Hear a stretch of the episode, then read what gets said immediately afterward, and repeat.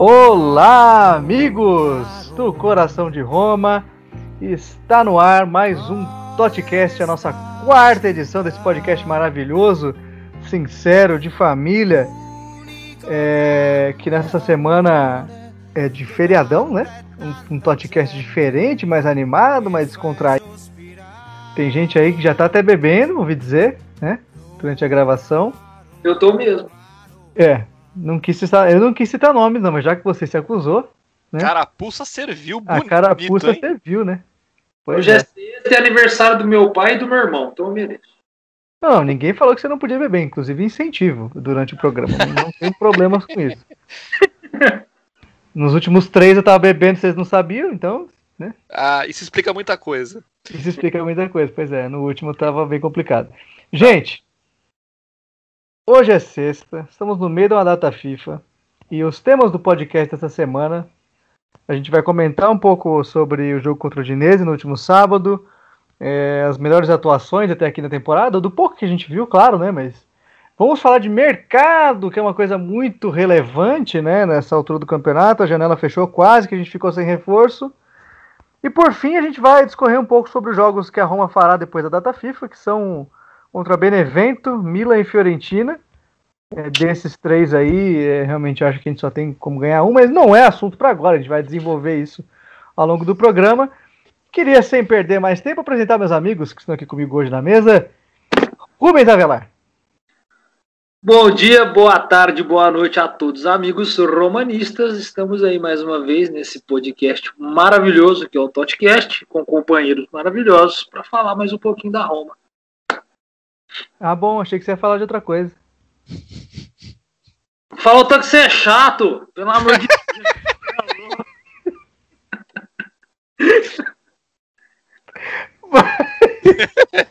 Frank Good.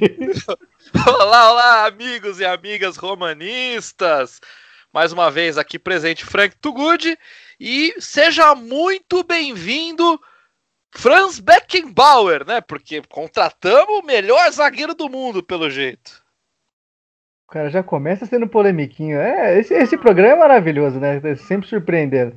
É um polêmico, um chato, tá louco. Obrigado. E obrigado. hoje, completando a nossa mesa que está um pouco reduzida hoje por, por conta de alguns compromissos aí paralelos, Wellington Guterres.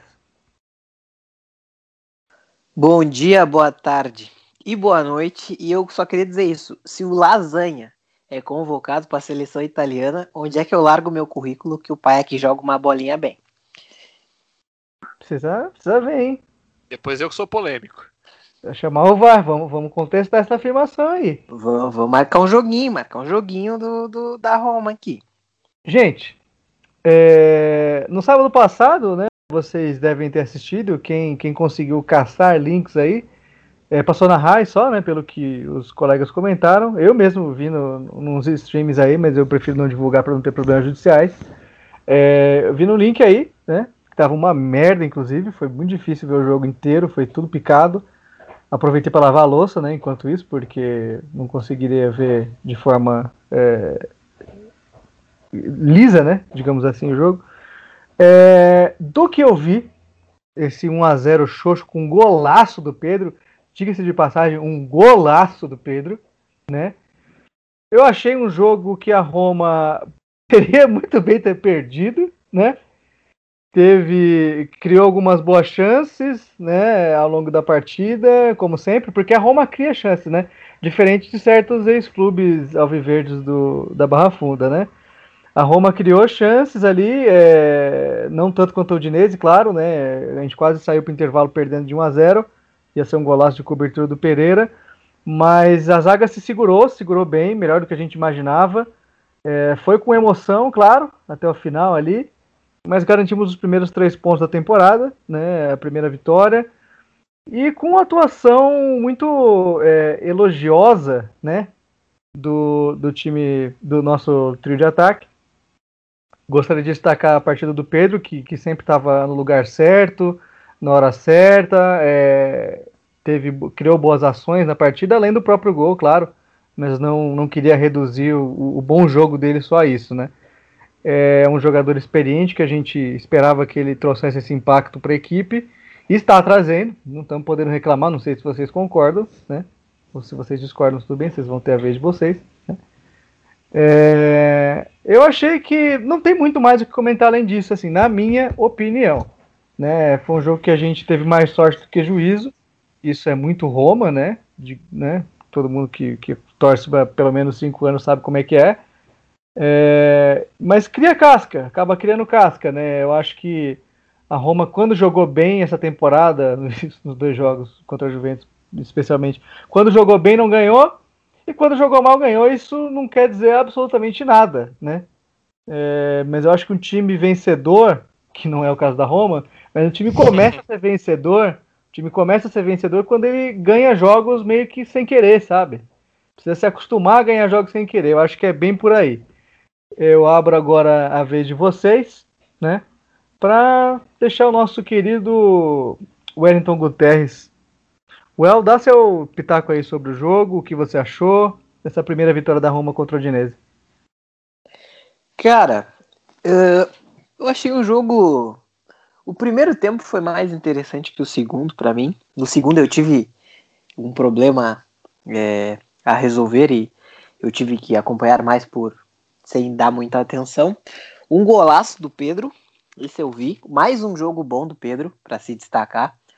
É, eu destaco também o Santon, que fez um baita de um jogo. Eu tenho muito mais confiança no Santon do que o outro lateral direito que o Rubens não gosta que eu mencione no podcast. É, o Spinazzola fez outro jogo bom.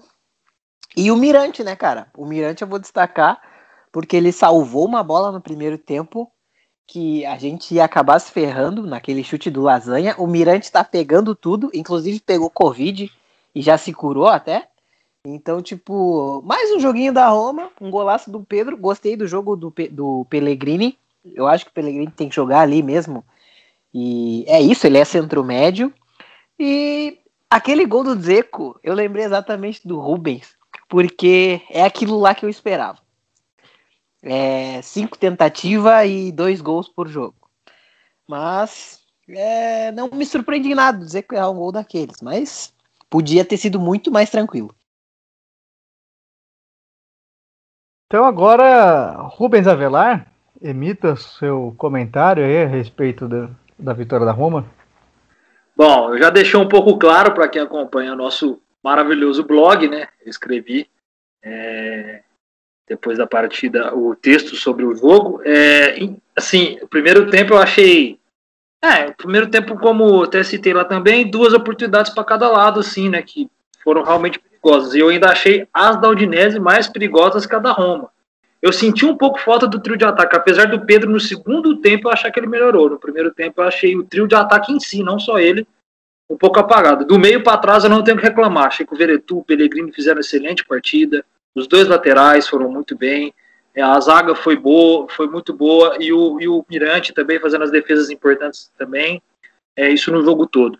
Aí no segundo tempo, sim, o Pedro aparece mais um pouco, o Micter ainda com dificuldade, dizer que também aparecendo um pouco. É, mas da Roma, né? Como disse o Porto muito bem.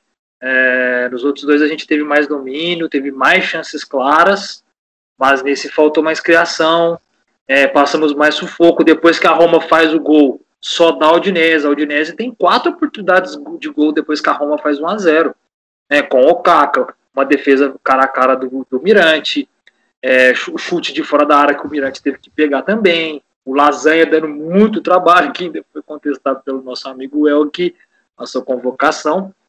Mas assim, eu concordo nesse ponto do Portes também, criando casca, a defesa sendo consistente, Pellegrini rendendo ali, como eu trouxe no jogo passado, que eu achei que ele foi bem ali contra a Juventus, principalmente na parte tática, sabendo na hora de chegar e chegando bem, e, e também na fase defensiva, ajudando muito, desarmando, marcando muito bem. Gostei de novo. É, ele e o Veretu acho que estão perfeitos. Acho que não tem o que mudar nessa dupla de volante aí, pelo atual momento. Mas, e, e, igual repetindo, o Portes falou, criando casca, isso é muito importante. Ainda mais que é uma zaga jovem, claro, chegou o Smalling, mas são três defensores jovens. Né? Beleza, o Mancini tem uma experiência a mais. É, mas os outros dois estão aí faz pouco tempo, né? Jogando aí na, nessa elite do, do, do campeonato. Mas, assim, agora só ressaltando sobre o Dzeko. O Zeco já teve. Eu vou contar até o fim da temporada, tá? Vou ser esse cara sim, porque eu fui massacrado aqui, principalmente pelo senhor Frank Tugud, no primeiro episódio. E eu, e eu já me redimi. Eu já Ele... me redimi. Mas é porque ainda tem gente que me ataca por isso? Até agora o Dzeko teve três chances claras, duas contra a Juventus e uma contra a Dinese, nenhuma concluída. Passo a palavra para o nosso amigo Frank Tugud. Bom, é, para mim foi disparadamente o pior jogo da temporada é, realizado pela Roma, mas assim, de longe, de longe, não dá nem para comparar com o que aconteceu nos dois primeiros jogos. Eu, no meu palpite, coloquei 4 a 0 para Roma Talvez tenha sido um pouco otimista, talvez tenha sido um pouco otimista demais. Realmente achava que a equipe entraria na mesma pegada e ela não entrou, entrou com o freio de mão puxadíssimo, é, deu sono, deu sono o jogo. Teve uma hora ali que eu não sei porquê, a bola estava no ataque, de repente estava na defesa e eu não sei como é que ela foi parar lá. Talvez eu tenha pescado, não sei. Então foi, foi difícil de, de conseguir manter a concentração no, no, no jogo, porque estava é, um jogo muito ruim, muito ruim mesmo. Infelizmente. Eu não vou dizer que nem o Portes que a Roma merecia perder o jogo. Eu acho que, que não chegou a tanto. Mas um empatezinho ali estaria de bom tamanho para reproduzir o que foi esse Udinese Roma, né? É, felizmente a Roma ganhou, então dá uma compensada nos jogos que ela deveria ter ganhado e empatou, jogo que ela devia ter empatado e perdeu, tá uma temporada assim, é, com os resultados misturados, que era para acontecer em um jogo, aconteceu no outro, mas no final das contas a pontuação acaba refletindo bem o que foi a Roma nesses três primeiros jogos do campeonato, né? É, eu espero sinceramente que o time dê uma animada. Tá precisando ali de um guaraná, de um, de um açaí, de um Viagra, alguma coisa para dar uma animada, porque do jeito que foi esse jogo, é, é melhor esquecer, melhor focar nos, nos dois primeiros jogos. E aí tem que corrigir urgente para ontem um problema que está muito claro na, na equipe pontaria. Definição. O time precisa fazer o gol quando tem a chance, porque está criando. Por incrível que pareça, a Roma está criando chances, mas não mata, não mata os jogos. E aí fica um lasanha é, assando de um lado para o outro, fica um Okaka é, é, colocando a lei do ex para para é, é nosso desespero até o final do jogo. A gente imaginou que fosse sair um gol do Okaka aos 96. Então a gente não pode passar por esse tipo de sufoco, embora seja muito clássico da Roma, mas criando o tanto de chance que a gente cria, é, tem que colocar o porteiro, o massagista, o médico, o Friedkin, tem que colocar todo mundo para treinar a finalização e, e, matar os jogos de uma vez. Do jeito que, que foi esse Romeo Dinese, é, é, esquece, esquece esse jogo. Vamos partir para os próximos. Eu acho que assim, eu concordo com o Frank, o que ele, o que ele disse, é, e seguindo essa lógica da Roma, eu acho que a gente tem tudo para fazer uma grande partida contra o Benevento e sair com um resultado negativo. Isso, exatamente. Exatamente. Tudo leva a crer que a Roma criará 20 ou mais chances e vai tomar um gol no final, aquele gol cagado que a gente infelizmente não está conseguindo fazer. Que é uma coisa que a Juventus é exime. A Juventus ficaria cozinhando o galo o jogo inteiro, joga mal, assiste o adversário, aí cruza uma bola na área e o Robozão vai lá e faz um gol de cabeça. Sabe como é que, em que jogo aconteceu isso? É, pois é, então. é, aquele mesmo. Roma e Juventus. É, e não, eu não estou dizendo isso apenas no jogo da Roma, a Juventus faz isso direto, né? Hum. E Você não precisa nem ver os jogos, é só. Ah, como foi o jogo? Ah, foi tanto e aconteceu isso. Ou o pênalti, né? Que é o que costuma ser mais comum do que o gol de cabeça, infelizmente, né? É, então eu acho que a gente tem, claro, que, que exaltar que o time tirou essa zica, né? De ganhar a partida, que é o mais importante. Nesse primeiro momento, eu acho que a gente não, não, não deveria ficar cobrando tanto desempenho acima do resultado, porque. É, tira a zica, ganha, né? Somos pontinhos, fica ali em cima, depois a gente começa a se preocupar com o rendimento. Embora eu acho que a gente precisa mesmo somar pontos contra times teoricamente mais fracos, como o Benevento, que a gente vai ter pela frente. Então, tá aí uma boa chance para Roma se impor como não se impôs nos últimos 18 meses, por aí. É, e, e isso que o Porto falou de ganhar dos times é, realmente são mais fracos que a Roma, que faz duas temporadas, né, que briga para não cair, vai brigar de novo, já chegou a terceira derrota no italiano, né? A terceira Sim. derrota no chinês. E já diria o grande Francesco Totti. O campeonato italiano você ganha ganhando dos pequenos. Você tropeça com um. Sua chance de ganhar o título vai de cada vez mais diminuindo. Então. Exatamente isso. Muito bem observado. Que é uma coisa que a Juventus faz muito bem. A Juventus passa o carro em geral. Pode até perder os jogos contra os grandes ali, mas ela sabe que eventualmente os grandes vão tropeçar entre si, né? Então, para ela sempre interessa bastante, né, esse tipo de aproximação. E é o segredo, né, gente? O segredo que a Roma infelizmente não soube capitalizar na última temporada, seguidos resultados negativos ou frustrantes contra equipes menores. Atalanta eu não coloco mais como time pequeno, então nas últimas derrotas que a gente teve são compreensíveis. A Atalanta tem feito muito mais que a Roma, isso a gente já falou aqui, né, no podcast. O quem vê pensa que o grande de, de, dessa conversa entre Roma e Atalanta é a Atalanta, né? Mas pelo que tem feito, de fato, merece ser mais respeitada do que a gente, né? Infelizmente. Com certeza. Caras, e eu faço uma analogia sobre isso aí com o Pedro, cara, com o Pedro jogando. Eu acho que o Pedro, ele é um jogador que ele pensa um pouco maior do que os que estão na, na Roma, entende? Então por isso que ele não sente tanto esse nervosismo que eu acho que muito dos jogadores que a gente tem no elenco sente. Ele chegou como se ele estivesse jogando na Roma já uma temporada, duas, sabe? E ele, dentre esses três últimos jogos, pelo menos, que eu vi, ele tá sendo o melhor jogador, o mais destacado do, do, do time. Então, tipo, eu acho que falta a Roma ter esse pensamento de time grande ainda, que eu espero um dia que eles tenham. Que o Capello, inclusive, já reclamou num livro, no livro dele, sobre que falta esse pensamento de time grande para Roma. É, que foi ter com ele, né, em 2000, 2001. Sobre o Pedro, eu queria fazer um adendo, porque eu fui um corneta total. Quando... Eu também. Sobre o que o Pedro viria, e, e eu tô surpreendido. Eu acho que na primeira partida o meu destaque é totalmente pro Espinazola, mas é, e depois na segunda partida eu divido entre Espina, contra a Juventus, eu vou dividir entre Espinazola e Pedro, e nessa última o Pedro. Então, assim, eu acho que hoje tá muito entre os dois.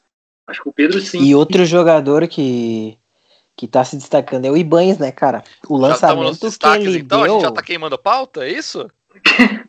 Deixa é. o cara falar. Estamos queimando pauta, pô. Cadê, cadê a organização dessa bagaça? É, organização isso nunca teve, nunca vai ter, rapaz. o Você quer um podcast organizado, você pode outra porta. Cara... Mete um fumo nele, chefe, isso aí. Olha, o lançamento do Ibanez pro Dzeko, cara, foi assim, ó. Foi acho que um dos poucos lances bonitos que eu vi no jogo, assim. É, é memorável, né? Porque não, não teve muita coisa boa, né? Então, quando aconteceu, de fato foi marcante, né? É, foram Cara, na hora que você... Vocês foram... falaram aí do lance do Okaka. Desculpa, Rubão, só pra eu. Perdão. Não, não, que isso. É só pra. Na hora que você falou aí do que o, que o Okaka quase fez o gol. Rapaz, ele entrou na área, ajeitou o chute e falei, um abraço. E o Mirante, o Mirante foi absurdo, né? É, é isso que eu ia citar. Os lances bonitos ficaram por conta do golaço do Pedro, o belíssimo lançamento do Ibanez pro Diego e as defesas do Mirante, né? Esses são os destaques da Roma no jogo, né? Exatamente. Foi esse podcast da, da, quarta edição do Tatcast, então, amigos. Até semana que vem. É, não, mas foi, foi, foi bem triste, cara. Triste, triste de ruim, assim, o jogo. Tecnicamente falando, né?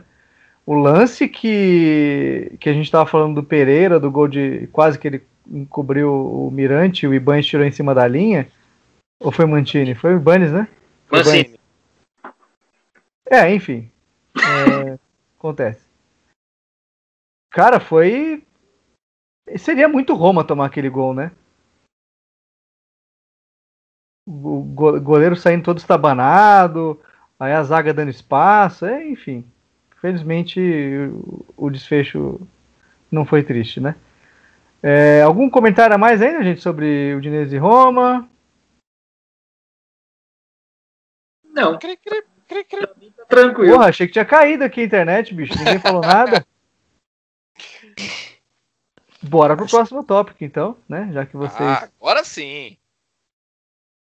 É... Queridos, sabemos que essa semana encerrou, né? A janela de transferências. E a gente teve a confirmação aí, né? Do, da, da chegada do. O retorno do Smalling, né? E quem esperava algum outro reforço acabou, né? Frustrado. E por muito pouco o Smalling, inclusive, não ficou em Manchester, né? Porque houve um problema na documentação. Acabaram... Foi no último minuto, né, Frank? Foi no apagar das luzes. Alguém jogou um papel embaixo da porta ali da federação para dar tempo, porque foi foi no, no sufoco, no desespero. Eu queria dizer que a federação fazer essa para Roma, meu Deus, hein? O mundo realmente está diferente, né? Outubro de 2020 tudo vai estar normal, não, não. Não vai estar, não. A federação abriu as portas para Roma em alguma coisa. Fiquei até impressionado quando aconteceu, vou ser bem sincero. É, eu tava, eu tava contando que, que ia dar merda mesmo, porque aí quando começaram a surgir as notícias de que não deu tempo, é, amiga, nada seria mais Roma, né? Uma, mais uma atrapalhada enorme, né, referente a documentos. Foi não uma seria, não seria uma evolução. É, primeiro saiu que não deu tempo. Aí, não, não, na verdade, a Roma mandou com sete minutos ainda de, de, de prazo, mas mandou a documentação incompleta, faltava um dos documentos. Então ficou um, um, um gap aí de o que é que tinha acontecido de fato. Mas aparentemente o telefonema do Friedkin com os advogados foi foram com muito bons argumentos. Foi um, um pitch aí para falar: não, querida, vamos lá, é um papelzinho aqui, uma timbradazinha ali, tá tudo em ordem, só aceitar que tá tudo, tá tudo jóia. Nada como ter um presidente, né? É, né? Olha a diferença. Olha a diferença. Tem, tem presidente aí que só aparece para dar salto na, na fonte, quando classifica na Champions, fica arrumando tretinha. O nosso presidente novo, não. O cara, o cara resolve as coisas. O cara resolve as coisas. Já, já, já ganhou vários pontos, né, por ter interferido aí nessa, nessa questão. E que, que continue assim, né, numa crescente que mande as pessoas certas embora, né, no, aí no, no próximo mês, e que, tenha muita sorte, né, ele e o, e o próprio clube. É, então, é, claro que a gente vai, vai começar falando do Smalling, ele que é a capa deste programa, não teria nem como não ser, estava guardado o retorno dele já desde do, do fim da temporada, porque a Roma poderia ter exercido o direito de compra antes, né, sabe-se lá por que não exerceu, o, o que, que ficou acertado. Eu sei que. Não vou lembrar agora quem fez esse tweet. Se alguém lembrar ao longo do, do podcast, por favor, é, é, comente aí. Mas um tweet de uma brincadeira, evidentemente. Como foi, como foi finalizada a negociação, né? A Roma queria pagar 15 milhões no Small e o United não. Não, não, 15 milhões. Não, tá pouco ainda. Não, 15 milhões então. Não, não quero aceitar. Vamos fazer assim então. A Roma chegou e falou: 15 milhões mais 5 se a gente ganhar a Champions. O United. Não, não, negócio fechado. E foi é. assim. Essa foi a história da, da chegada do Smalling a Roma em definitivo. Né?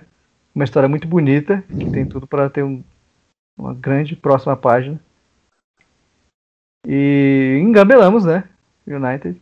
Né? Quero acreditar nisso.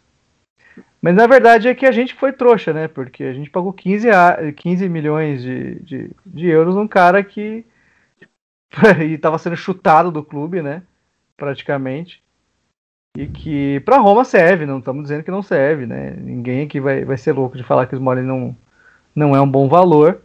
Ele é, foi o destaque numa temporada em que a Roma teve muitos, muitos problemas de zaga, apareceu como solução em alguns momentos e também como, como uma boa um bom elemento de surpresa no ataque. Eu estou muito feliz com a chegada dele, em definitivo, porque eu cornetei quando chegou, mas me rendi logo, porque a gente não tem problema nenhum aqui em admitir que estava equivocado, porque é o que mais acontece, inclusive, né? Então uhum. é uma situação normal, né? Mas estou muito satisfeito com a, com a chegada dele. É para ser titular, é para ser se bobear até capitão. Não sei o que os colegas acham. Gostaria que vocês comentassem aí a seguir, a começar pelo Well.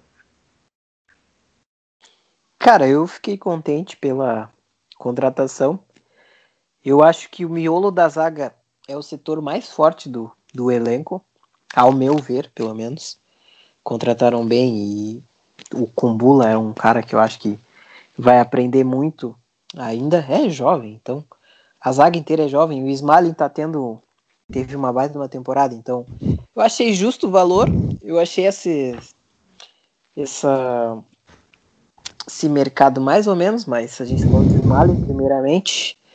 E eu não sei se capitão, não sei se para tanto. Para mim, ainda o capitão é o Pellegrini, é alguém muito mais ligado com o clube do que o Smalley, mas ele chega já falando onde é que ele vai jogar, assim, porque pela temporada que ele teve, ele é titularíssimo, assim. Acho que o Mancini vai sentar. Eu acho que é ele que vai pro banco. Se quiser, joga até no ataque, né? Do jeito que estão as coisas, né? Mas aqui, né? Fonseca mete um. Mete um cuca ali, né? Então não, vai jogar. Ô meu. Vai no ataque fazer uma lá pra nós, que tá, tá feia a coisa.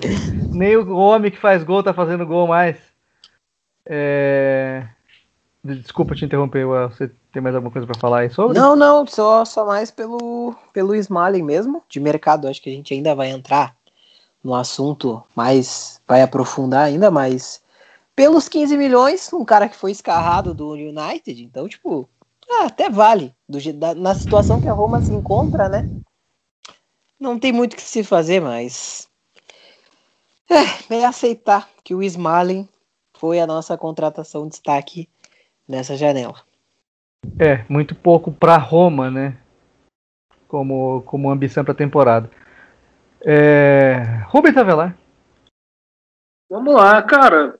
É, teve um, o Porto citou um tweet, teve um do grandíssimo Giaod, né, um romanista como nós aqui, é, ele falou, né, o United tá colocando mais fé na Roma que, o próximo, que os próprios torcedores, né, então assim, nessa questão dos 5 milhões de euros se ganhar a Champions, né, é, é, muito engraçado umas coisas que acontecem, ai, ai.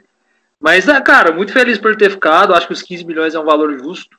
É, tem 30 anos, fez o um contrato aí de, de, de, três temporadas, né? Então, assim, acho que tem tudo para render essas três temporadas. Foi um dos líderes é, na temporada passada, né? Quando o Diego não tinha abraçadeira, muitos momentos ele pegou a abraçadeira. É, eu também, quando chegou, contestei muito, porque o único momento bom do Smalling na história do United, se todo mundo lembrar, é com o Vangal quando o Van Gaal conseguiu montar um bom sistema defensivo dentro do United e ele conseguiu se destacar naquele tempo. Mas depois, e antes também, só ladeira abaixo, Smalling totalmente contestado, como é o Phil Jones lá. Era tratado a mesma coisa de um Phil Jones. O Phil Jones que seria um Juan Jesus inglês, na minha concepção. É, então, assim, eu também contestei muito, mas não tenho o que dizer depois da temporada passada, né? Acho que é excelente ele ficar. Vai muito os três ali, principalmente os dois mais jovens, né? Ibanez e, e Kumbulo, que é o que eu acho que vai ser um dos dois, até pelo entrosamento que tem Small e Mantini. Não acredito que saia o Mantini, como, digo, como disse o El. E feliz por ter ficado sim, achei um valor justo, até porque esses 5 milhões dificilmente vai acontecer. Difícil chegar nesse ah, chegar se acontecer, ah, é. a gente paga a, sorrindo, sorrindo se acontecer.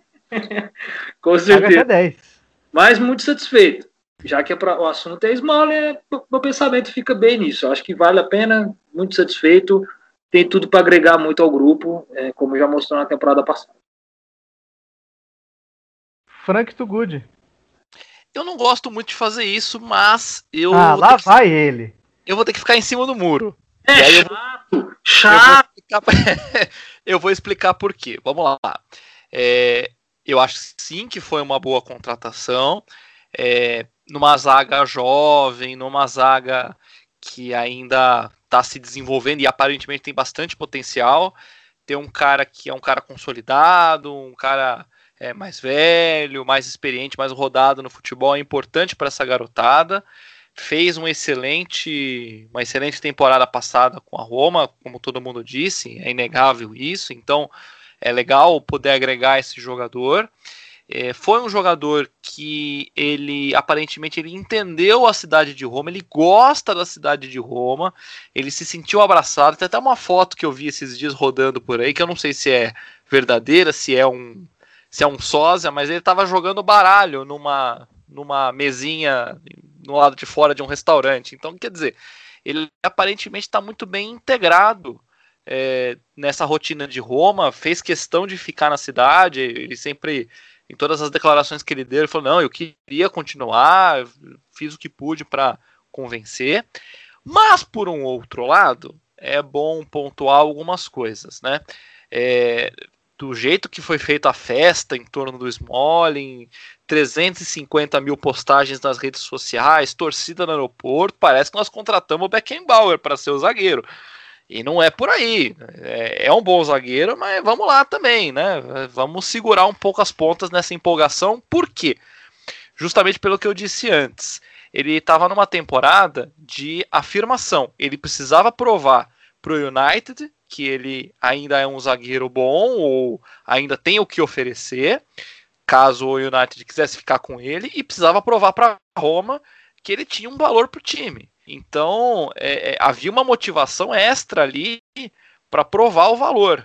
E isso se refletiu numa excelente temporada. Agora, ele tem um contrato assinado, ele está comprado pelo time, ele já não tem mais essa guilhotina, essa faca no pescoço dele, para ele se superar e fazer uma temporada acima das expectativas de todo mundo. Então eu fico um pouco de pedra. Sabe jogador que tá em final de contrato e come a bola? Aí renova o contrato e nunca mais joga a bola? Eu lembro. Eu lembro do Sheik no Corinthians, por exemplo. Renovou o contrato pela Libertadores, mas depois não fez absolutamente nada. É, tenho medo que o Smalling vá nessa direção, de agora se acomodar e voltar a ser aquele zagueiro, como vocês bem disseram, que foi chutado do United. A nossa sorte é que, como o El bem falou, a zaga parece ser o setor mais bem é, preenchido do time. Então ele vai ter uma competição ali, ele vai ter gente fungando no cangote dele. E um último ponto que eu queria destacar: é, ele pode ser uma peça importante na liderança da equipe. Acho que o Rubão é, pontuou isso, eu queria reforçar esse aspecto. É, a Roma precisa de líder. O Dzeko deveria ser esse líder, mas nesse mercado deu uma balançadinha. Eu vou comentar isso depois, quando eu for falar do mercado de uma maneira geral. É, então a gente precisa de uma, alguém ou de pessoas que segurem esse vestiário, que se coloquem como liderança, sendo capitão ou não sendo capitão. Isso para mim não tem muita importância. E o Smalling pode ser essa referência para o Fonseca, para os mais jovens e para um time que não tem um psicológico muito bom, em geral, como a gente bem sabe. É, então eu vou ficar meio em cima do muro. É, é uma boa contratação, no entanto, eu quero ver como é que ele vai se comportar agora que ele está voltando e tem a segurança de um poupudo contrato para pagar os boletos dele. Olha, Frank. Olha, Estou olhando. Infelizmente, você não poderia estar mais correto.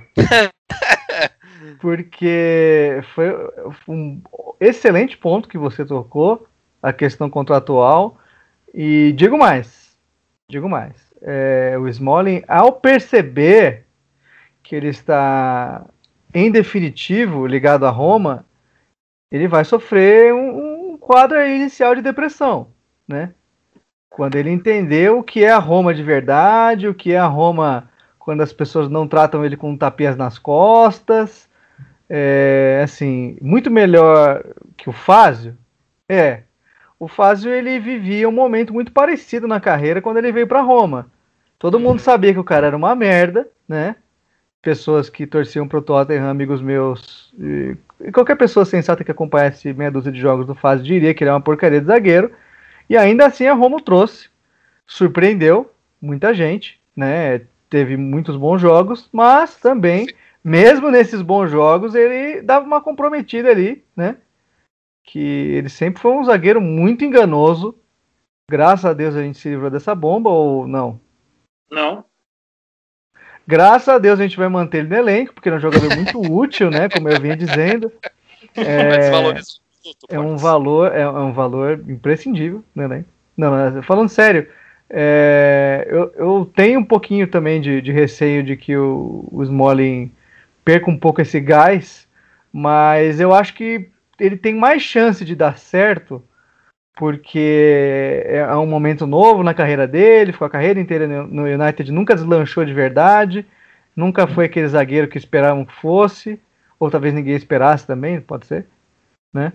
Mas ele tá numa cidade que, que gostou dele, né, em um primeiro momento, tá num time que precisa dos serviços dele, como ficou claro na última temporada, e ele tá num, num, num, setor em que ele é um cara que todo mundo vai olhar, era referência do setor agora, né?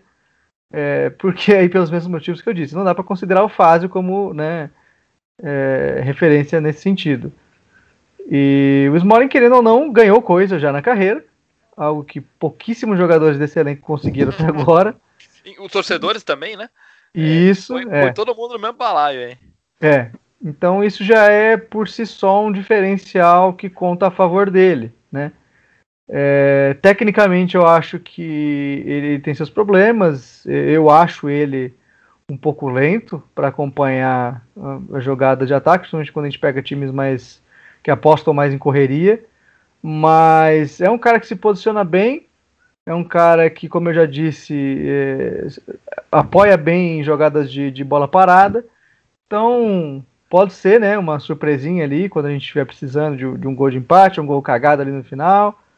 É, quando a Roma relembra os melhores momentos de Abel Braga, né? E, e é isso. Gente. Tenho deposito algumas esperanças nele, mas também se, se der errado em algum momento não vai ser nenhuma surpresa. Não vou ficar triste, não vou perder o sono por isso. Né? E, e também tem um ponto, né, Porto? É a confiança do treinador, né? Fonseca tem muita confiança no Smalling, né? não à toa, igual, já recebeu a faixa de capitão algumas vezes. É, eu acho que a diferença dele para o Fázio aí é que o Fázio tinha uma concorrência ainda um pouco maior, e a Roma ainda não tema de três zagueiros, ele tinha uma concorrência maior ali com o Manolas, que era imprescindível na defesa, como é o caso do Smalling agora, ele é um cara praticamente imprescindível na defesa, cara que vai brigar com três que estão muito bem, começaram muito bem, e, e, e, e o Rudiger, que querendo, entregou muita coisa na rua, né? Então, assim. Saudade, Rudiger. Opa, que isso. Era um tempo que reclamar. Ah, então, então, acho que é mais esses pontos aí também. Eu, só para concluir o que você falou, aqui, pegando a carona. Falar, por falar em Rudiger, ele quase voltou também, né? Sim, ele era o plano B, cara. Ele era o plano B da Roma aí, e o Socrates era o plano C, graças a Deus, não chegou no Jesus. Meu Deus do céu. É bom o tempo todo, cadê os ateus agora? É, e era esse sim, o Rudiger era o plano B. A Roma já estava bem com olho aí no, no Rudiger. É, só para encerrar o, o, assunto Smalling em si, você comentou aí que ele teve que o, o Fázio por algum momento teve a, a companhia do Manolas. E é complicado, né, cara? Quando o Manolas, que já não é a pessoa mais brilhante que já pisou na terra, é o cara de longe mais esperto da defesa, né? Porque ele jogava com o Fazio, então o Fazio consagrou ele, porque, né? Porra, olha quem tá jogando comigo, bicho. perto, né? Perto do, do Fazio, o Manolas realmente era um gigante. E, e sinto falta, assim, para falar bem a verdade. Cometia seus erros ali, mas eu gostava muito dele. Foi, foi triste quando saiu. E não sei se se arrependeu até hoje, mas enfim, né? Provavelmente não. É... Não, só tem um jeito de saber, falando com ele, né? É, pelo visto não, né? Porque disse, disse que saiu para ganhar títulos e que o Napoli ganhou a Copa Itália, né? Então. É, ele tinha razão. Não dá pra criticar isso no Atlético.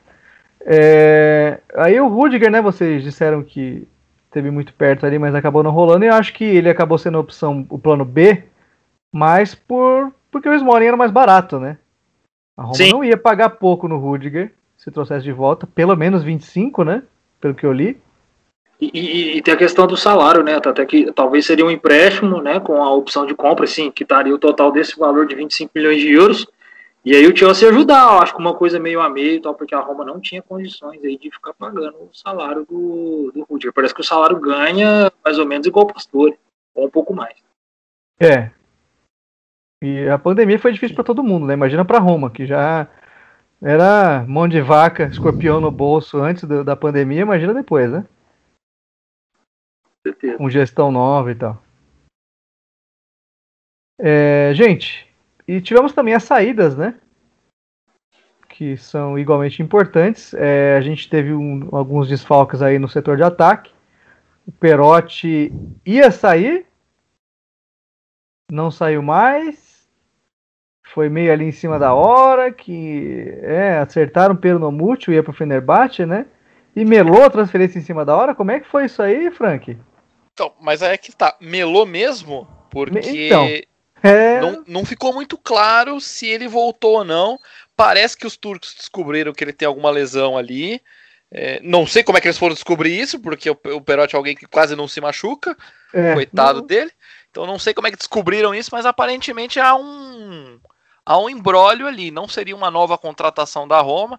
Deve ter algum dispositivo legal que cancele a transferência. Deve ter alguma saída jurídica para ele não ficar perdido no aeroporto que nem o Tom Hanks. Mas é, É, não seria de todo ruim se ele ficasse, né, perdido no Não, aeroporto. é, porque- mas desde que esteja saudável. O grande problema sempre foi esse. Foi, foi dito até no Ah, mas aí passada. saudável ele não tava nem na Roma, né? Imagina no aeroporto, né? fica difícil quando você tem um jogador é, que emula o Pastore, que nunca tá bom, nunca tá saudável. Difícil assim. Eu, eu- eu- às vezes eu me questiono, se- o Pastore não é saudável, mas será que ele quer ficar saudável em algum momento? Não me parece muito. O Pô, cara. eu acho que sim, cara. Eu, ser- eu posso fazer o advogado do diabo aqui agora. Eu não, se acredito for defender o Pastore, nem começa. Eu acho que o Pastor, às vezes que ele entrou em campo, muitas vezes ele ajudou. Fez golaços, deu assistências. Rubão, É, fez dois gols de calcanhar seguidos. E eu nunca tinha visto isso na vida. O cara fazer dois gols de calcanhar seguidos. Um jogo e depois o outro jogo de novo. grande detalhe, o Pastor, ele, ele tecnicamente ele é muito bom. Ele é muito acima. Eu vejo muito. Ele tem uma visão de jogo fora do comum. Fazer gol desse é, é para cara que sabe, que lê o jogo muito bem. Agora, é, e não só as enfiadas de bola que ele tem, mas eu acho que é realmente o corpo dele. Ele tem 31 anos, mas o corpo dele já é de 41. Uhum, Você foi exato. generoso ainda. O corpo dele não dá mais. Eu não acho que é falta de vontade do pastor. Eu acho que é realmente porque é, é vidro mesmo. Realmente o cara virou um cara de vidro. Quando não é um joelho, quando não é uma coxa, quando não é um tornozelo, é o quadril. Ele tá com a lesão no quadril agora. Assim, é muita coisa. É todo, todo canto tem um pino no pastor. Se ele for no aeroporto, vai apitar durante duas horas. Não, e aí, aí eu faço aquela pergunta. Ninguém sabia disso quando trouxe o cara. Fo- Foram três anos de contrato que deram pra ele ou mais? Mais, né? Até o final de 2022. Aí você tem que ir lá em Sevilha conversar com um careca que recusou o Ziete para pegar o pastor. É, cara, é o, é é o salário mais alto do elenco. É Segundo, jogador... Segundo? atrás do Diego. O Diego, quando Não. temporada pa- passada, ficou sem. Ah, sim, verdade, verdade, verdade. É que na verdade essa corneta tá antiga já. Eu, corne- eu fiz um texto falando sobre isso outra vez e não havia me dado conta.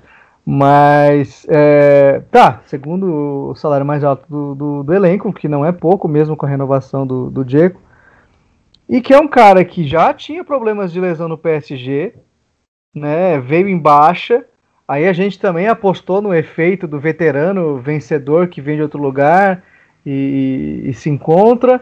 Mas o Pastore nunca esteve num, num estado muito saudável, é, nunca teve sequência na Roma, fez os seus golzinhos de calcanhar ali, beleza, né? Mas até aí eu também fiz. A, diferença é que não tinha gente filmando, né?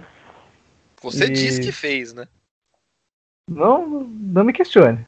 Não me questione. Foi apenas uma pontuação. É. E. Não, era só isso mesmo, assim, que é ridículo que a gente fique refém de um cara dessa maneira. Mas enfim. É, e aí, né, a questão do Pastore, que- do, do Perotti, é bem complicada, né? De, de- a gente ainda não tem a certeza se cancelou ou não a negociação. E o Clivert foi pro RB Leipzig, né? Correto. Confirmou Graças isso a aí, né? Deus. Confirmou, né? Confirmou. Esse Tá confirmado. carimba. Esse aí já, já tá confirmado. É, Ó, mas well, sobre o Perotti aqui, o Perotti tirou foto oficial e tudo, viu? Não sei Sim. se vai dar BO. Sim, o... Não tá no site oficial também. No site Amassou oficial da Roma, uma ele já mão não tem tá que mais. levar, meu bem. Eu gostei dessa expressão. É. Agora não tem essa, não. Well, o que, que você ia comentar sobre o Perotti? Cara, eu ia só comentar sobre o. Sobre tudo, na real. O Pastore eu acho que a gente contratou por causa do Palermo. Que no Palermo ele realmente jogou muita bola. O, no PSG ele já teve o seu efeito, já, já tava meio que se lesionando demais. Enfim, foi uma cagada trazer o Pastore. Fim de papo. Ahn, o Perotti, ele. Eu nunca vi o Perotti de Sevilha, que todo mundo fala que é- foi o, a melhor versão do Perotti que todo mundo já viu. No Genoa, eu não acompanhava muito o Genoa, então eu não sei se ele teve bastante muitos jogos bons. E na Roma ele era o cara que só batia pênalti, sabe? Então, tipo, por mim ele já vai tarde. Se, se depender só de cobrança de pênalti, cobrança de pênalti é algo ocasional no jogo. Não vai ter sempre. E o Clivert, pra mim, cara, o Clivert pra mim é. Ele. Ano passado ele deu várias entrevistas citando o Barcelona, que queria jogar no clube que o seu pai jogou e tudo mais. Tadinho, E, cara, ele tem que entender que para jogar no Barcelona ele tem que jogar bola, sabe? Ele não tem que ficar dando entrevista falando que quer jogar. E o que ele menos fez na Roma, eu não diria menos fez, porque naquela. Na, na fase de grupos da Europa League ele realmente jogou bem, mas ele não tá preparado ainda, sabe, cara? E ele teve chance. Ele teve bastante chance. E ele ficava mais dando entrevista e ele não se adaptou muito bem, pelo que deu para entender. Não sei nem quantos gols ele fez, eu lembro só do gol no Basak Shehir. Então, tipo, esse empréstimo eu espero que ele no Leipzig ele, ele é, desenvolva muito bem, porque o Leipzig é um bom time para isso. E eu espero que ele volte mais preparado para um campeonato italiano, porque pelo visto, no que ele jogou, no tempo que ele teve aqui, ele não estava muito preparado para mudar de um holandês, que é uma loucura e ataque, e é uma beleza de se ver, para um italiano que é um pouco mais reservado, mas ainda tem muito gol. Diferente do que as pessoas pensam de que o italiano sempre é 1 a 0 Não, tem bastante gol. Mas vamos ver. Vamos ver o que ele, como ele vai voltar desse Leipzig aí. Eu, sobre Perotti e Cliver, acho que foram muito bons as duas saídas. Eu não espero que o Cliver volte. Eu espero que a opção de compra seja feita. Que ele vá para o Leipzig, que eu acho que ele não vai se encaixar aqui. Foram duas temporadas que ainda ficava falando de Barcelona nessa última. Então, se quer usar de trampolim, é uma coisa que eu sempre falo. A Roma já tem muito problema com quem quer ficar na Roma. Com quem já pensa em sair, então, por favor, então, que ele cumpra os objetivos lá que tem que cumprir para ser comprado. Que ele vá para o Leipzig e fique por lá e seja um grande jogador e aprenda com o Sabitzer, que é maravilhoso de se ver jogar e tudo mais.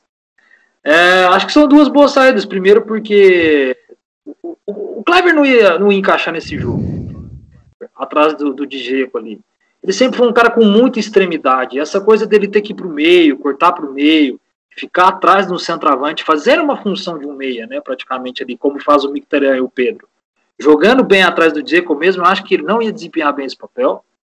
É, o Perotti, por conta das lesões, igual a gente falou, foi bom sair, né, um salário aí de 3,5, 4, 4 milhões por temporada, mais ou menos, que você deixa de gastar com isso. Ainda tinha mais um ano inteiro, uma temporada inteira de contrato.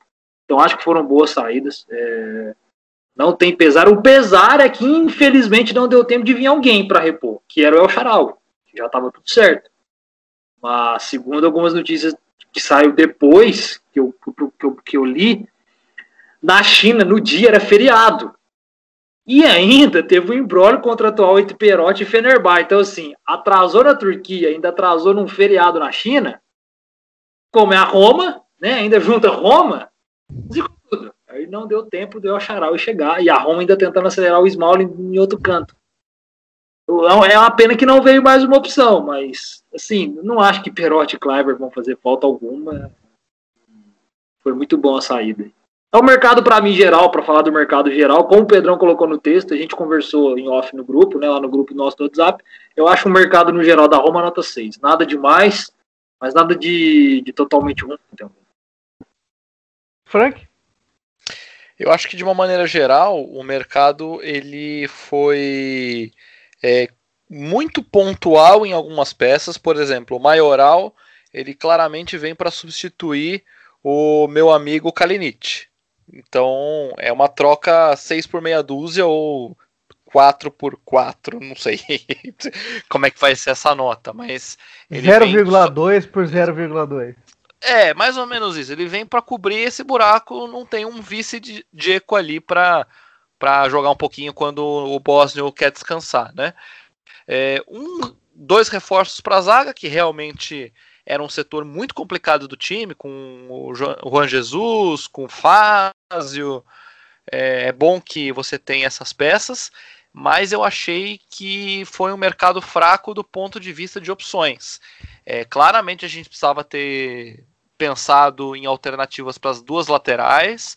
Claramente a gente precisava ter pensado em reposições para o ataque, porque saiu bastante gente no fim das contas, quer queira, quer não é, vocês querendo o Clivert, é, o Under, é, o Perotti, vocês querendo todos esses caras longe, mas são jogadores que vão estar dentro do campo enquanto outros estão descansando ou outros estão lesionados, né? Me lembraram do Zaniolo, que está machucado e volta, mas ainda assim é, você tem um Carles Pérez, o nosso querido. Como é que chama aquele outro lá? Que eu nunca lembro o nome dele, que é espanhol também, o. É o Carlos Pérez e tem mais o, Vi, o Vila. O Vilar. Vilar. Vilar, isso. É, não é, você tanto faz também, né? Puta, tanto faz. É, é, o que, que vai fazer? É, é, número. Os caras fazem número. Então, já que é para fazer número, precisava de alguém para repor essas peças de lado do campo, principalmente que, que nós tivemos várias baixas tanto na lateral, que não dá para contar com quase ninguém, quanto lá no ataque. Né? Então, foi um mercado muito pontual, fraco, como era esperado. Os mercados da Roma em geral também não são, é, nunca são lá aquelas coisas, nossa, agora sim montamos um esquadrão, o pacotão de reforços é, do Sabatini. Não, não tem, não, não costuma ter isso, então não é agora que vai ter. Mas eu espero, sinceramente, que tenha sido um mercado fraco, é, por conta da transição de diretoria. É uma transição que, que é claramente demorada, como a gente já comentou em outros programas, e veio no momento de pandemia, em cima da hora do mercado, então é, é, é, é compreensível, embora a gente lamente que o mercado tenha sido fraco desse jeito. São quatro reforços no principal época de, de transferências. Então, é, vamos, o Fonseca vai ter que se virar muito, vai ter que tirar leite de pedra para fazer essa equipe continuar rendendo do jeito que ela rendeu nos dois primeiros jogos. Se tivesse vindo o El Charaui, já melhorava a questão da, das pontas ali. Mas não, não, aconteceu, não dá para ficar chorando leite derramado. Agora é torcer para o Fonseca virar um Masterchef e colocar tompeiro nessa equipe. É, só para arrematar mesmo aí, um comentário muito breve sobre o Cliver. É, ele foi uma decepção muito grande para mim, cara. Eu vi ele destruindo no Ajax, saiu disputado por vários clubes e veio para cá. Sabe-se lá por quê. Quem que falou para ele que seria uma boa ideia para os dois lados, né? E no fim das contas ele se provou um belo de um flop. Teve tempo para mostrar futebol e não mostrou, né? O que é pior. O Mas ele é novo, né? Oi, ele é novo ainda, só queria comentar que assim, ele tem muito tempo ainda, sabe, para estudar, para ir fazer outra coisa da vida, né? que não jogar futebol. Ou ele pode se encostar aí num time da, da, da Ásia, né? No futebol japonês aí, que adora esses bagulho. E pode ser que ele se reencontre na carreira, mas assim, de alto nível, realmente ele provou que não conseguiu ser. É muito triste isso. Ou voltar pro Ajax, né? É, o Porto, mas e ele ainda tava naquele aquele belo time do Ajax que chegou à final da Europa League, né, com o Manchester, né? Era um puta time. Ele tava, não tava? É, tava, ele pegou ainda um pedacinho do, da, da, da era Ten Hag, se eu não me engano. Sim, é o Ten Hag naquela final. É o Ten Hag. Não, não, era, não era o Ten Hag, era o Peter Boss. Ah, era o Peter Boss? Então, perdão. Era o Peter Boss. É, o Ten Hag chegou logo depois, né? Terminou o trabalho bem feito pelo Boss ali mas é, é, o problema de jogadores holandeses, como o El bem colocou, né? É um campeonato muito ofensivo, é um campeonato que revela muito jogador, mas que às vezes esses jogadores não saem. Sim, é só ver o desempenho dos times holandeses na Europa, né? Como é, comparado com, com outros, outros países, outros times de, de ligas um pouquinho mais fortes, eles sofrem bastante. Né? Então, Cara, é um, é um campeonato bem divertido de se ver. Eu devo É. assumir isso. Pra quem gosta de ataque, cara, pra quem gosta de 4-3-3, time ofensivo, dribles, correria, é o campeonato perfeito, cara. eu sou suspeito pra falar, mas eu não vou começar não, porque senão a gente vai ter que fazer outro podcast só pra comentar sobre isso. Gente, já estamos chegando aqui na reta final do programa. É, hoje deu, deu, deu bom pano pra manga aí, os assuntos. É, e a gente vai encerrar aí com os famosos palpites, né? A Roma joga. Frank, ajuda aí. A Roma joga contra o Benevento no dia Ah, eu não, 19? não anotei datas. O futuro a Deus pertence. É, vai jogar, um, vai jogar um dia aí contra o Benevento. Pouco, Porto. Oi. Dia 18 de outubro. 18. tá, tá, quase ali, quase ali. Né? É, no dia 18 contra o Benevento, após a data FIFA. é, o Benevento. Agora eu vou precisar consultar. Vamos, vamos, vamos falar sobre os palpites do jogo. O que vocês esperam da Roma, né? É... Rubens Avelar. O que você espera do jogo contra o Benevento? Vamos lá. É, O Porto pega a gente de surpresa. Tava indo o El primeiro, aí me chama eu. É que ele acabou de falar, né? É, é, é, mas vamos lá. É, cara, assim. Não é um início tão animador pelo último jogo, mas ao mesmo tempo é um início animador pelos outros dois jogos. Então o El não é, né, pô? Se decide. É, não, é uma, a, Roma, é- a Roma é um ponto de interrogação. Igual, o, como o Frank mesmo falou, ele colocou 4x0 no palpite dele contra o Dinese. Eu coloquei 3x0. A É, gente passou um sufoco danado. Você colocou bem, quase tomamos a lei do ex do Cacachuca. O Bene- É, o Benevento que é, eu, eu tava querendo ganhar algum tempo aí pra pesquisar essa informação. O Benevento que ganhou dois jogos até agora, tá na nossa frente na tabela, tá em sétimo lugar. então, o time que subiu aí, ganhou duas partidas. Não vai ser um jogo fácil, é um time chato, né? É, a Roma tem que. é, O Fonseca vai ter que estudar bem aí esses pontos, os pontos fracos do Benevento, analisar essas dificuldades que a Roma teve contra a Udinese, de, de não ficar com a bola, de praticamente "Ah, vem em mim Udinese, né? que virou isso depois do 1x0.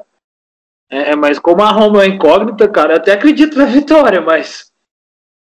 por- Porque, pelo que foi o último jogo, eu vou chutar aqui 1x0 jogo difícil de novo. É, com precisão do Benevento, a Roma criando umas oportunidades de primeiro tempo, mas fazendo 1x0 e fechando a casa e seja o que Deus quiser. Mas com medo de estar errado, porque que ponto de interrogação virou a Roma? Não sei. É, assim, só pra dar um, um contexto, o Benevento estreou ganhando da Sampdoria, tomou 5 a 2 da Inter, um resultado normal, e depois ganhou do Bolonha. Então, não, não- talvez não queira dizer tanta coisa, mas enfim.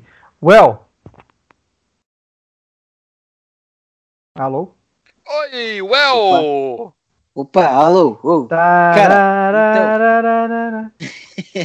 Tá Então, dormindo? pô? ahn, eu tava pesquisando aqui sobre a Europa League, né? Porque dentre esses três jogos a gente começa na Europa League.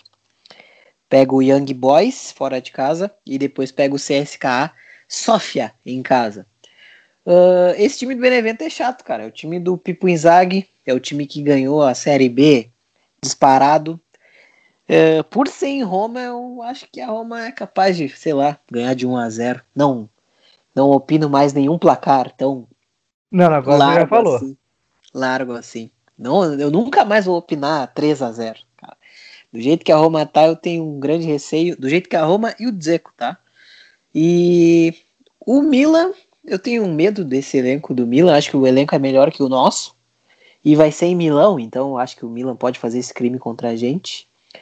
E a Fiorentina é a Fiorentina, né, cara? Acho que o elenco deles também tá um pouco melhor que o nosso. Perderam o Chiesa, mas mesmo assim tem um Ribéry que ainda joga uma bola.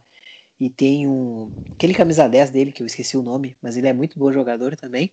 Castroville, baita. É. Bom Eu jogador. acho ele mesmo. muito bom jogador, muito eu bom vi a jogador. estreia, eu vi a estreia da Fiorentina na Série A e ele comeu a bola. Sim, então eu espero aí no mínimo uma vitória, uma derrota e um empate, né? Pra ficar bem Roma, assim, sabe? Nem muito bem, nem muito mal, no meio termo. Tá bom.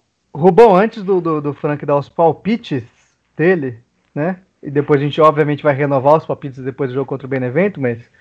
É, seus placares aí. Ou seu, só, se quiser falar sobre, só sobre o Benevento também pode, não tem problema. É porque talvez semana que vem a gente não se reencontre, né? É. Ah, então, vai. Eu acho que contra o Milan a gente perde. o Milan tá muito bem, cara. O Milan tá jogando muito bem. O time tá muito bem encaixado. Não, não, acredito que a Roma vai conseguir uma vitória contra o Milan, não. Acho muito difícil, assim. O início do Milan é muito bom. O trabalho muito bem feito do Pioli pós-pandemia, né? O Milan não sabe o que é perder. Faz muito tempo. Até um pouquinho antes da, da, da própria pandemia. E, ah, e a Fiorentina é aquela, né? Assistiu o jogo de estreia, assistiu o jogo contra a Inter, que não ganhou porque o senhor Vlahovic, na hora de fazer o 4 a 2 me dominou uma bola e mandou lá na, na casa do chapéu. Era para fazer o 4 a 2 ali e matar a partida. No, em outra jogada do Ribéry, Ribéry que já tinha dado duas assistências nesse jogo, seria a terceira assistência. Mas saiu o Chiesa, que é um poder de fogo muito forte era o principal jogador, ainda vejo o Chiesa como o principal jogador, mais que o próprio Ribéry. Acredito que a Roma consiga conquistar uma vitória assim. Eu vou colocar, vai, então vamos lá. 1x0 contra o Benevento, derrota para o Milan e empate com a Fiorentina. Eu vou ficar nesse, nessa ordem. Frank Tugud. Olha, sinceramente, é, são. A Roma, como bem disse o é uma incógnita, né? Então, eu tenho plena confiança de que o time tem capacidade para vencer os três jogos, sinceramente. Principalmente porque eu tenho a impressão que agora que o mercado fechou, que as coisas se pacificaram, o Diego vai ter tempo suficiente para colocar a cabeça no lugar, voltar a concentrar dentro de campo e parar de errar gol, caceta! Desculpa, me empolguei um pouco aqui, eu acho que eu talvez tenha me exaltado. Mas enfim, é... parando de perder gol, eu tenho certeza que a Roma tem condição, tem time, por incrível que pareça, para vencer os três jogos. Eu vou continuar na minha vibe otimista aqui e eu cravo vitória nos três jogos, sinceramente. Eu só queria dizer que esse grito de exigência do dizer para acertar o gol é muito bom de se ouvir. Muito obrigado. eu, é, a gente reconhece quando um colega nosso tem razão coisa que acontece muito pouco com o Portes, mas com você, Rubão, é, eu preciso novamente ressaltar que você tinha toda a razão, embora eu ainda confie no nosso Bósnio. Ele ainda vai ser muito importante nessa temporada. Eu tenho, eu, eu tô me surpreendendo porque eu tenho acertado uns palpites interessantes. Eu falei bem do Pedro, tá jogando bem. Falei bem do Mirante, tá jogando bem. Então, eu ainda tenho confiança que o nosso pequeno Bósnio ainda vai ser importante agora com a cabeça no lugar, ele vai acertar aquele quadradinho pequenininho que tem na extremidade do campo e vai fazer a nossa alegria. É, e da minha parte, eu acho que, que a Roma tem tudo para embalar grandes atuações, né? Jogando bem as três partidas e perderá as três. Né? é possível também. É, é, bem possível. Vai perder com o gol cagado do Benevento, vai tomar um cacete do Milan no segundo tempo, ali no, no momento crucial. E da Fiorentina vai chutar, chutar, chutar, mas os caras vão, vão matar o jogo em 3, 4 contra-ataques. Então eu acho que uh, o fato da Fiorentina ter perdido o Chiesa não muda muita coisa nesse aspecto, porque é um time que tá, é, pelo menos mostrou ter, ter um, um time pronto, né?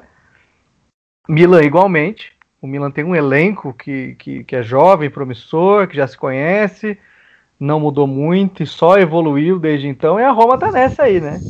Nesse chove não molha, né? Não sabe ainda o que é da vida. E o né? que aconteceu com o Porto da semana passada? É, a vida aconteceu. Fome. A vida aconteceu. Era fome, né? Foi o lanche. O Babalinho colocou bem, foi o lanche. Mas, cara, você tem que entender que o contexto, o contexto que a gente saiu do jogo da Juventus é totalmente diferente desse contexto de agora. Porque a Roma merecia ter ganho contra a Juventus.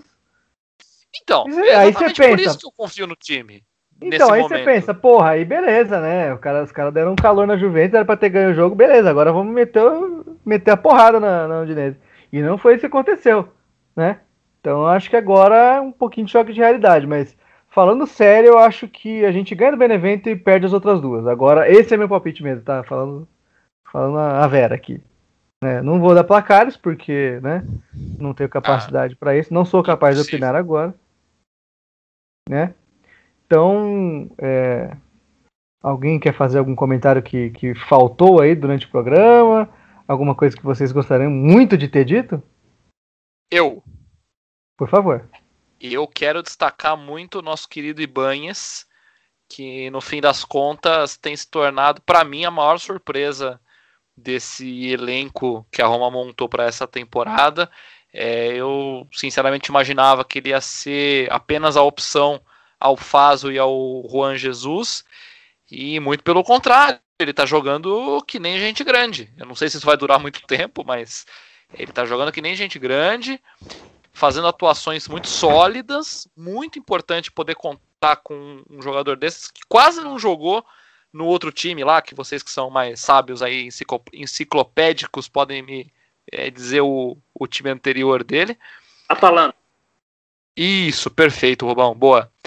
Então, para quem quase não jogou, ele tá. Agora que ele entra em campo, ele domina ali a zaga, ele tem um, um, um desarme bom, um toque de bola legal.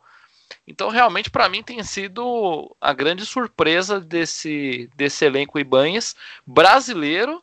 A Roma que tem um histórico muito bom de, muito bom de brasileiros no, no elenco, então é bom ter um, um jogador brasileiro que se destaca na, na Roma e uma completa surpresa. Para mim, pelo menos, foi, foi surpresa.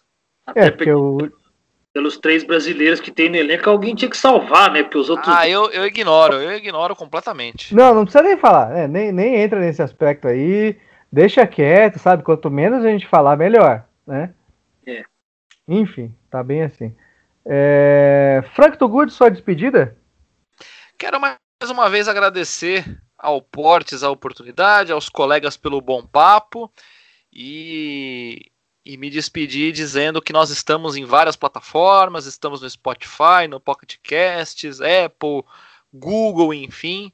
Eu faço novamente o apelo, espalhe a palavra do Totcast para o seu amigo romanista, para o seu amigo que não é romanista, mas quer entender um pouquinho de futebol italiano. Ele pode ouvir para fazer tudo ao contrário do que a gente diz aqui, aí ele vai estar muito bem preparado para acompanhar o futebol italiano. Que vem a data FIFA, que os nossos jogadores é, não se contaminem com Covid, isso é importante no fim das contas. E vamos que vamos, que tem muito campeonato pela frente. Rubens Avelar. Mais uma vez agradecer a você, Portes, né, que nos proporciona esse encontro maravilhoso, né, idealizador disso tudo. É, agradecer ao Frank, agradecer ao El, agradecer a todo mundo que nos ouviu e fazendo um adendo sobre esses jogadores de seleção e também que ninguém se machuque, né, dos nossos atletas, que da última vez a gente perdeu nada mais nada menos que Zaniolo. Um abraço a todos, espalhem a palavra do Totcast, até a próxima. Valeu, galera. E Wellington Guterres. Uma boa noite a todo mundo. Agradecer vocês por terem esse papo que é muito bom de se ter sobre a Roma, porque é tipo uma terapia, porque a gente desgraça a nossa cabeça tudo junto nesse podcast. então, é, para quem curte o programa, espalhe essa palavra, essa sessão de terapia por todo o mundo. E eu torço muito que nenhum jogador se lesione, porque o time já está todo desmantelado. E vamos ver o que acontece, né, cara? essa temporada aí eu tô nervoso com ela, mas no decorrer dos podcasts a gente vai vendo o que a Roma fez ou como a Roma nos decepcionou. Bom, e da minha parte, agradeço a vocês aí que ouviram até aqui o programa. Obrigado pela paciência, pelo, pelo prestígio, pela audiência, como sempre. E espero que vocês todos aproveitem muito bem o feriado, né? Descansem bem, bebam bastante, bebam água, tá? Façam exercícios físicos na medida do possível, respeitando o isolamento social. E vamos, né? Nos encontramos aí, quem sabe, né? Na próxima semana, ou se não der certo, na outra estaremos aí de volta com o podcast. Muito obrigado, amigos. Grande abraço. Até a próxima.